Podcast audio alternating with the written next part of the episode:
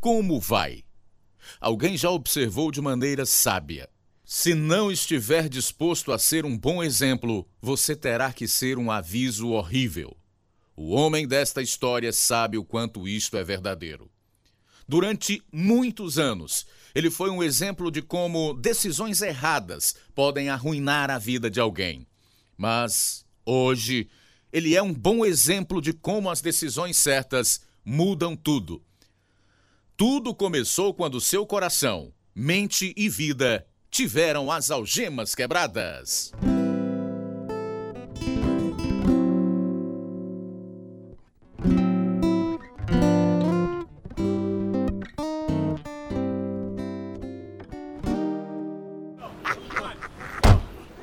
Não bata a porta com tanta força. Minha cabeça está doendo. Não tanto quanto a do Tom vai doer quando acabar com ele. Queria que ele tivesse vindo à festa ontem à noite. A gente tinha pegado ele. Ele não se atreveria depois do que fez, aquele lixo. Não posso acreditar no que planejou. Arrombar a casa e nos roubar já é bastante horrível. Mas o jeito como deixou a casa. Aquele cara é esquisito. Já suspeitava dele há muito tempo. Quando botar minhas mãos nele, vai se arrepender até de ter olhado para nós. Como é que vamos encontrá-lo? A namorada dele trabalha no shopping. A gente vai lá e pergunta onde ele está. Vou matá-lo por roubar o que era meu. Apresentamos Algemas Quebradas histórias verdadeiras de vidas que iluminam a escuridão. Dramatizadas e produzidas em Chicago pela Missão Pacific Garden. De tudo quanto as pessoas que vivem nas ruas perdem o lar, emprego e família. Nada dói mais profundamente do que perder a esperança, não ver um só jeito de sair do dilema. Quando chegam à Missão Pacific Garden e recebem comida, roupa e abrigo de graça, até mesmo cuidados médicos e odontológicos, se necessário, eles ficam gratos mas sabem que precisam de algo mais, algo que lhes mude a vida. É aí onde entram os pastores e conselheiros que lhes mostram o caminho de saída, o caminho que derruba as fortalezas do engano e desespero e faz brilhar a luz da verdade no coração deles, mudando-os para sempre. Graças àqueles que fazem doações a fim de manter a luz brilhando no velho farol, a esperança chega com uma nova vida. E agora, irradiando ao redor do mundo, eis o programa número 2676, versão brasileira 43, na série Algemas Quebradas, o programa que faz você olhar para si mesmo e pensar. Lá está aquele idiota que roubou o meu teclado e as caixas de som. O que você fez com nossas coisas, Tom? Idiota, arromba minha casa e ainda quebra tudo na cozinha. O que você fez com nossa roupa novinha? Devia matá-lo. Chega de conversa. Diga logo onde escondeu tudo ou é um cara morto. O homem em nossa história tomara um rumo na vida do qual ia se arrepender, mas não tinha mais como desfazer uma série de decisões erradas. Ele sabia que a trajetória de sua vida não era a que queria, mas parecia sem jeito para alterar-lhe o curso. Esta é a história de como isso mudou. É a história verdadeira de Samuel Anselme, agora mesmo em Algemas Quebradas. Cresci em Ypsilanti, Michigan. Era o quarto de cinco filhos, uma irmã e três irmãos. Mamãe era italiana e viajava todo ano para a Itália no verão, deixando-nos com o papai durante dois ou três meses. Meu pai trabalhava numa fábrica, bebia e usava drogas. A maioria dos domingos, mamãe nos levava à igreja de ônibus porque as pessoas eram muito amigas. Quando fiz nove anos, alguém me fez repetir uma oração de arrependimento, mas não entendi o que estava fazendo e não houve mudança nenhuma em minha vida. Mas papai teve uma experiência com Deus vários anos depois. Vai haver algumas mudanças por aqui. Hã? Sou salvo agora, Eletra. Vou parar de beber e de usar drogas. Estou falando sério. Isto quase me matou. Mas, ontem à noite, refleti, ajoelhei-me, confessei meus pecados ao Senhor e pedi que Ele me salvasse. E Ele o fez. Então agora você vai à igreja conosco?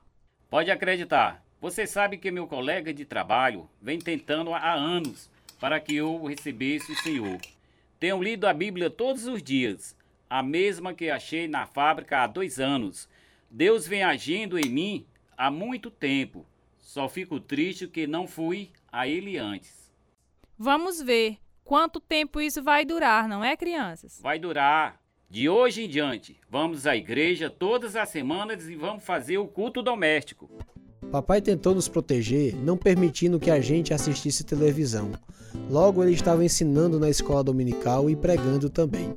Minha irmã, que tinha seis anos a mais do que eu, foi salva durante esse tempo e começou a ler a Bíblia. Papai tentava nos guardar das influências mundanas, mantendo-nos no quintal. Porém, meus irmãos e eu já começávamos a nos rebelar, o que só fez piorar quando os meus pais nos matricularam numa escola evangélica.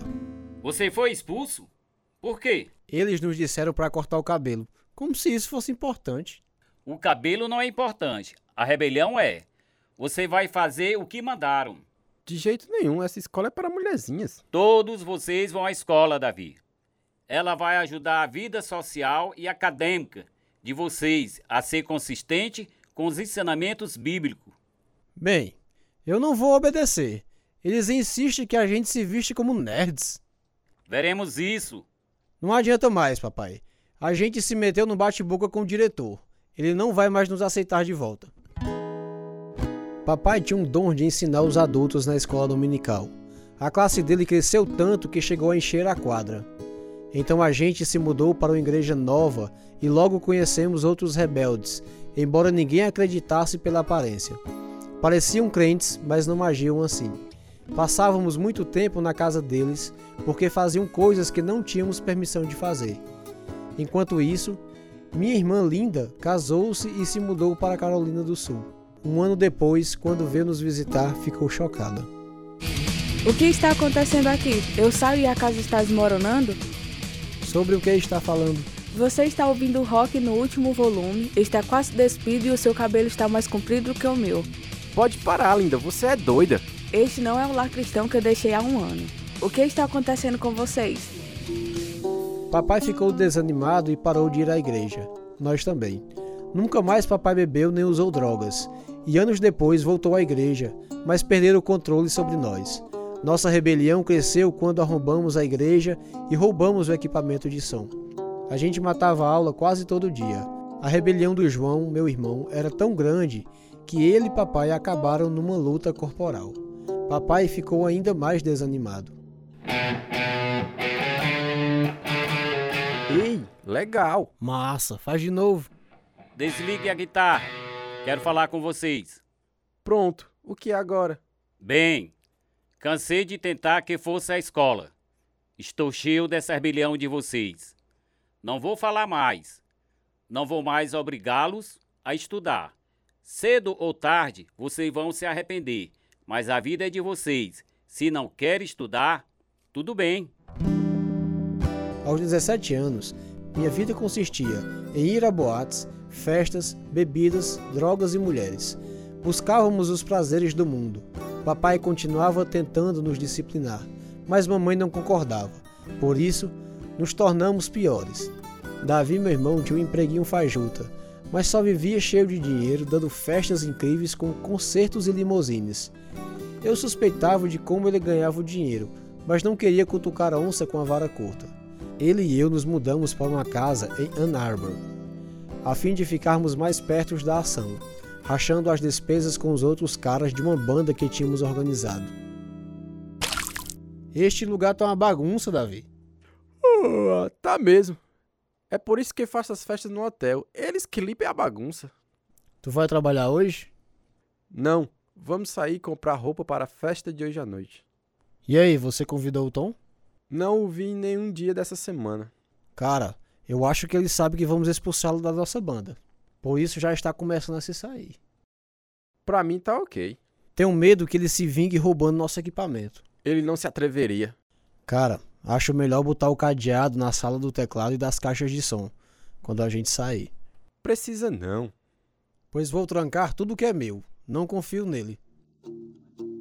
Com certeza, enquanto fazíamos as compras para a festa, o Tom roubou o equipamento de som do meu irmão.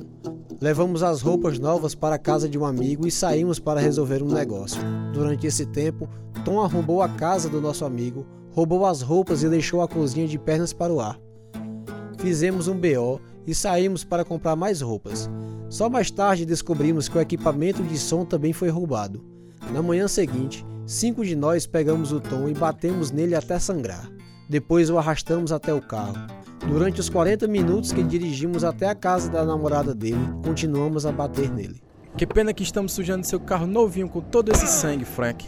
Mas vale a pena dar neste vagabundo o que ele merece. Você acha que a gente devia matá-lo? Ele, a namorada e os pais dela, para não dedurarem a gente. Acho que devemos fazer isso logo e pronto. Já estamos chegando. A casa dela é aquela bem ali na esquina. Espere só até ela ver como ele tá tão lindo. Pare, Frank! O quê? Estamos cercados. Vários carros da polícia nos cercavam, todos apontando armas para nós, o que pôs um fim a nossos planos insanos. Eles nos algemaram e nos levaram à delegacia, deixando-nos presos até sermos interrogados. Um dos nossos demorou um tempão para voltar. Ricardo está demorando muito. Algo deu errado. É melhor ele não entregar a gente. Não confio nele. Nem eu, mas ele sabe o que fazemos com quem nos trai. Escute, Samuel.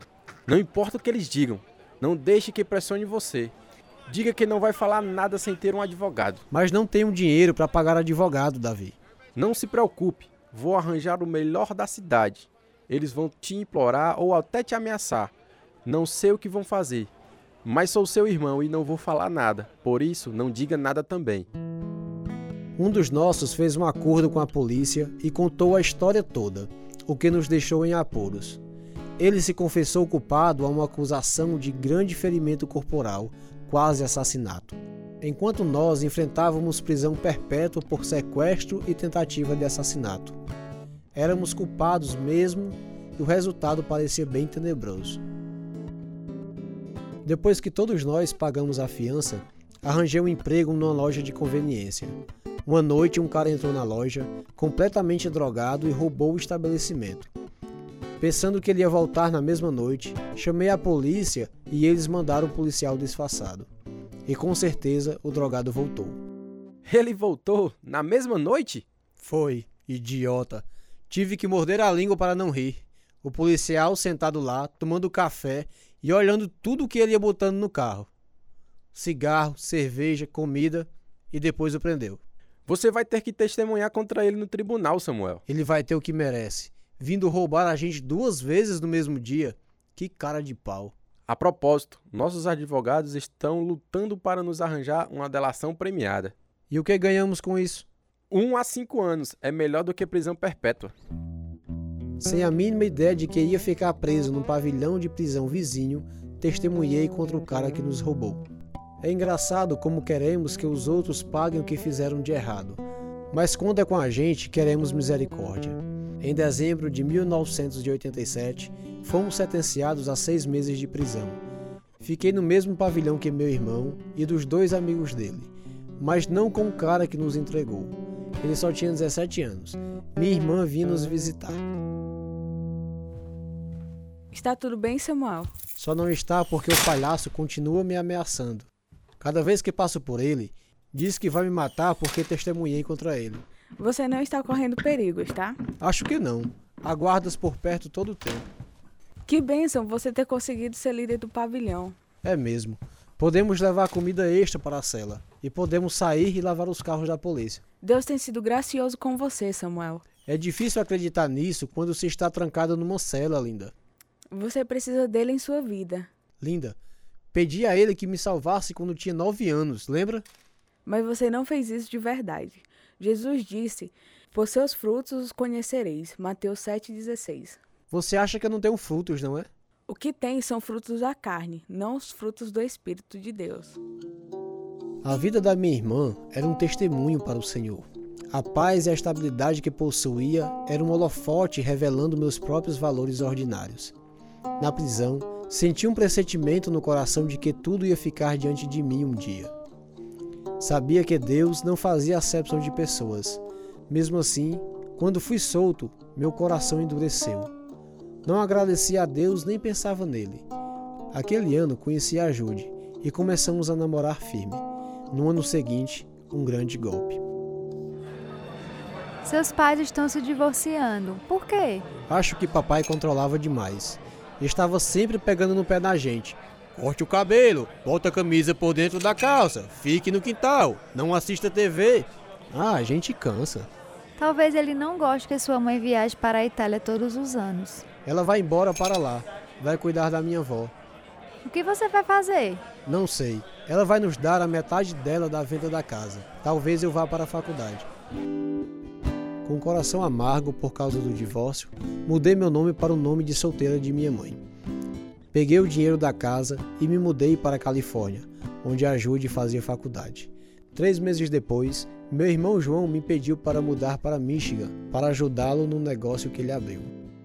Então, eu e meu irmão caçula, o Daniel, nos mudamos para Michigan e rachamos um apartamento no campus da universidade. Foi aí que ele começou a ir à igreja com minha irmã e começou a mudar. Cuidado com esse seu jeito de falar, Samuel. Esses palavrões ofendem a Deus. E daí?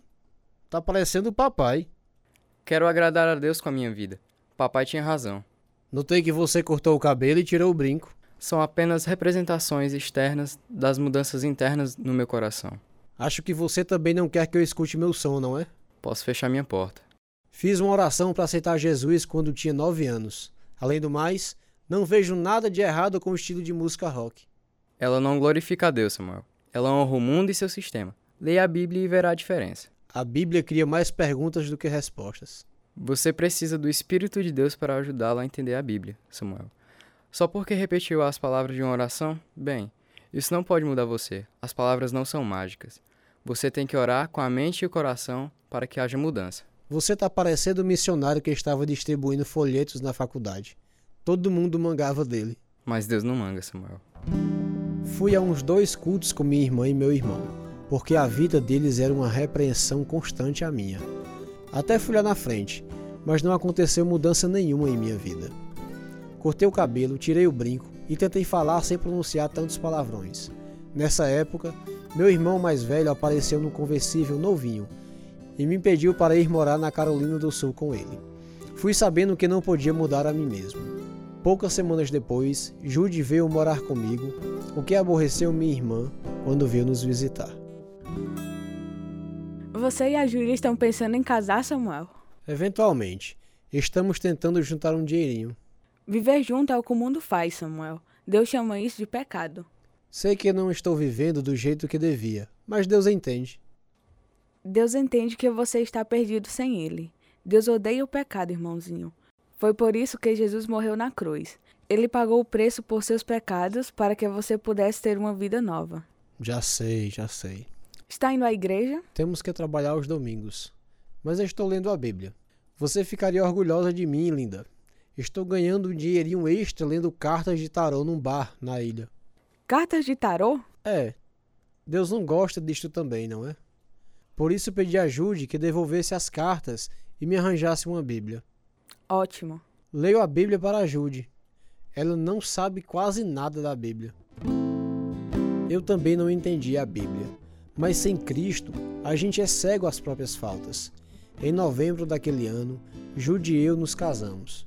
Um ano depois, meu irmão mais velho, Davi, que tinha se mudado para Los Angeles, me ligou oferecendo uma proposta de emprego. Cara, tem um grande negócio para ti, ó. Estou ganhando os montes e você pode ficar cheio da grana também. E como é isso aí? Com móveis importados e arte brega. Quer fazer parte? O que eu tenho que fazer? Basta investir 5 mil de grana e eu te mando um cheque de 2.500 reais todos os meses. Parece bom demais para ser verdade. Posso devolver o teu dinheiro na hora que quiser, Samuel. É só pedir e eu faço um cheque. Aproveitei a chance e com certeza ele me mandava um cheque todo mês. Então, o Davi fez seu próprio negócio fazendo a mesma coisa em Las Vegas. Concordei. Tratamos dos detalhes.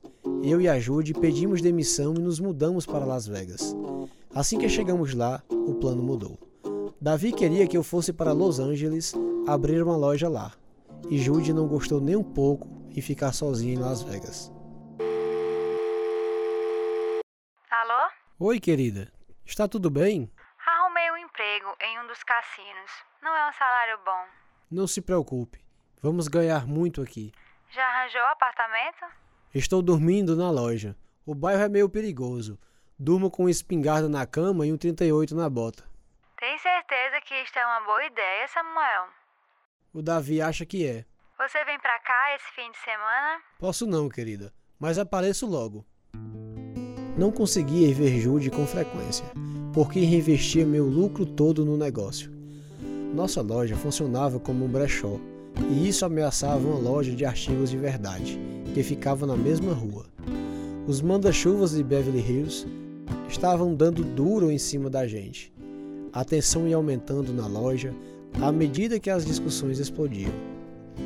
Finalmente, entendi o que estava acontecendo e sabia que as coisas não estavam funcionando como deviam. Os bombeiros querem fechar a loja, Samuel. A gente está entrando pelo cano, não é? Nem mesmo consigo pagar todas as contas que temos. Então não pague. Vou dar o fora, Davi. Me dê meu dinheiro de volta e vou voltar para Las Vegas. Você está no mesmo barco que a gente, Samuel. Se a gente afundar, você afunda também. Nenhum de nós gosta de perder dinheiro, mas não tenho o privilégio de cair fora, nem você. Meu coração quase parou. Não havia nada que eu pudesse fazer. Ficava apavorado de telefonar para a Jude e dizer que os burros deram água. Foi nesse tempo que minha irmã me telefonou da Geórgia, onde ela e o esposo tomavam conta de um lar para crianças carentes. Samuel, é a Linda. Como vai? Mais ou menos. Perdi tudo, sem contar com todo o tempo que investi. Não vou receber nenhum centavo em troca. Espero que não volte para Las Vegas. Tenho que esperar até que eu e a Jude decidamos o que vamos fazer. Estamos orando por vocês, Samuel. Sabe que pode vir morar com a gente no dia que quiser, até se firmar de novo. Obrigado. Talvez a gente faça isso. Vai ter que ir à igreja conosco, duas vezes, no domingo e na quarta noite. Ah, então tô fora. Oh, Samuel, estou tão feliz em ver você. Eu também, querida. Sinto muito. Queria voltar rico, mas tudo o que tenho são dívidas. Isso é tão injusto, Samuel. Não se preocupe. Vou arranjar um emprego logo. A noite que você ligou dizendo que tinha perdido tudo, pensei seriamente em me matar. O quê? Estava sentada no chão, chorando. Era como se uma voz me dissesse: vá em frente, use o revólver. E o que impediu você de fazer essa loucura? Clamei a Deus: por favor, ajude-me. Ele me ouviu e a vontade de me matar foi embora. Jude, nós vamos vencer essa. Você vai ver. Encontrei um emprego num lugar que vendia um tipo de rosca. Enquanto isso, tentava entrar na marinha, mas pouco antes de fazer o exame médico, cortei meu polegar gravemente e tive que esperar até que sarasse. Jude perdeu o emprego nessa mesma época. Então liguei para minha irmã e fomos embora para a Geórgia. Ser forçado a ir à igreja três vezes por semana era difícil, mas a gente ia. A palavra de Deus começou a quebrar o solo de pedra do meu coração. A Bíblia diz em 1 João, capítulo 2, versículo 15: Não amem o mundo, nem o que nele há. Se alguém amar o mundo, o amor do Pai não está nele. Deus quer seu coração por inteiro, meu amigo. Nada menos do que isso. Jesus disse: Ninguém pode servir a dois senhores, pois odiará um e amará o outro, ou se dedicará a um e desprezará o outro. Vocês não podem servir a Deus e ao dinheiro. Mateus 6 e 24. Qualquer pessoa pode dizer que é salva, mas Jesus falou: Vocês o reconhecerão por seus frutos. Mateus 7,16. Você ama a Deus? Há um teste bem simples para saber se o ama ou não. Você guarda os seus mandamentos? O primeiro e mais importante de todos os seus mandamentos é não ter outros deuses, a não ser o Senhor e amá-lo de todo o coração, de toda a alma e de todas as forças. Através do espelho da palavra de Deus, notei que era um pecador indo para o inferno. A convicção era tão forte que num domingo, após o culto, telefonei para o pastor. Você disse que foi salvo quando era criança, Samuel. Eu sei, mas Deus me mostrou que sou um pecador indo para o inferno. Sou tão grato a Ele. Meu irmão me disse um dia que não há mágica nas palavras de uma oração, a menos que você seja sincero. É isso mesmo, Samuel. Agora, tudo o que tem a fazer é clamar ao Senhor de todo o coração, e ele o salvará. Pastor, fui tão mentiroso a minha vida inteira, tanto que nem sei se posso falar estas palavras de coração. Além do mais, por que Deus ia acreditar em mim agora? Deus sabe se você está sendo sincero realmente.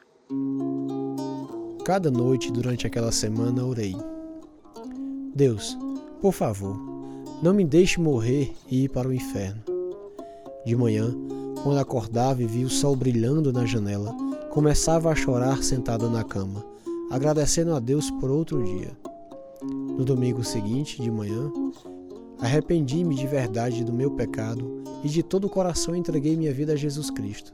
Pela primeira vez, eu o queria mais que tudo. Logo depois, minha esposa também entregou a vida a Cristo. Dois meses depois, Deus tratou comigo em outro nível. Deus o chamou para pregar? Que maravilha, Samuel! Sei que preciso aprender muito sobre a Bíblia, mas enquanto isso, vou para as ruas distribuir folhetos sobre o Evangelho. Antigamente, mangava de um rapaz na universidade por fazer isso. Deus o usou para ajudá-lo a se convencer do seu pecado, Samuel. Sei disso. Quero fazer a mesma coisa agora. Temos que ser testemunhas para Jesus, onde ele nos mandar. Bem, Jude, o que acha do desejo do Samuel de se tornar pastor? Estou ao lado dele até o fim. Você não pode imaginar quantas vezes jejuei e orei por você, Samuel. Por todos os meus irmãos. Fico contente em saber que você fez isso, linda. Deus é fiel. Agora estou no Instituto Bíblico, ansioso para servir a Deus. Saio pelas ruas falando aos outros sobre o amor poderoso de Cristo, que me protegeu durante todos os anos em que andei em rebelião. Deus nos deu três filhos lindos e nós os criamos para que conheçam ao Senhor. Confie em Jesus. Não há salvação em nenhum outro, pois debaixo do céu não há nenhum outro nome dado aos homens pelo qual devamos ser salvos. Atos 4, 12. Romanos capítulo 10, versículo 9 e 10 promete: Se você confessar com a sua boca que Jesus é Senhor e crer em seu coração que Deus o ressuscitou dentre os mortos, será salvo. Pois com o coração se crê para a justiça e com a boca se confessa para a salvação. Se quiser falar com alguém sobre fazer esta decisão que muda a vida, entre em contato conosco. Nosso telefone é 0 operadora 88 3672 1221 ou nosso e-mail é algemasquebradas@hotmail.com. Algemas Quebradas é produzido pela Missão Pacific Garden a fim de mostrar através de histórias verdadeiras que, se sua vida for vazia, ela pode ficar cheia até transbordar. Por favor, escreva-nos hoje. Sua carta significa muito para nós. Nosso endereço é Algemas Quebradas, Caixa Postal 01, Nova Russas, Ceará, Brasil. CEP 62 e 200 000. Este é o programa número 2676, versão brasileira 43. Samuel Anselmi. Fizeram parte desta história verdadeira os seguintes atores: Alcione Biapina, Erivaldo Rocha, Robson Domingos, Capistrano Biapina, Max Fernandes, Inácio José, João Lucas Barroso, Jocabé de Costa, Carla Domingos, Luiz Souza, Tradução Edissa Sueiro. Direção João Carvalho e Lina Gossen. Produção João Lucas Barroso. Música Ismael Duarte e Heriberto Silva. E eu sou Luiz Augusto. Algemas Quebradas foi gravado nos estúdios da Rádio Ceará, Nova Russas, Ceará, Brasil.